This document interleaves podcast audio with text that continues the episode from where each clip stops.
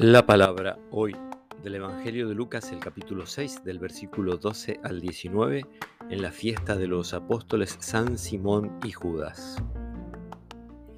Jesús se retiró a una montaña para orar y pasó toda la noche en oración con Dios. Cuando se hizo de día, llamó a sus discípulos y eligió a doce de ellos a los que dio el nombre de apóstoles. Simón a quien puso el sobrenombre de Pedro, Andrés su hermano, Santiago, Juan, Felipe, Bartolomé, Mateo, Tomás, Santiago, hijo de Alfeo, Simón, llamado el celote, Judas, hijo de Santiago, y Judas Iscariote, que fue el traidor. Al bajar con ellos se detuvo en la llanura.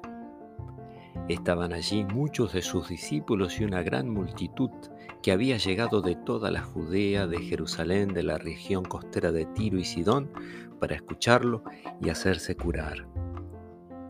Los que estaban atormentados por espíritus impuros quedaban curados, y toda la gente quería tocarlo porque salía de él una fuerza que sanaba a todos. Palabra del Señor.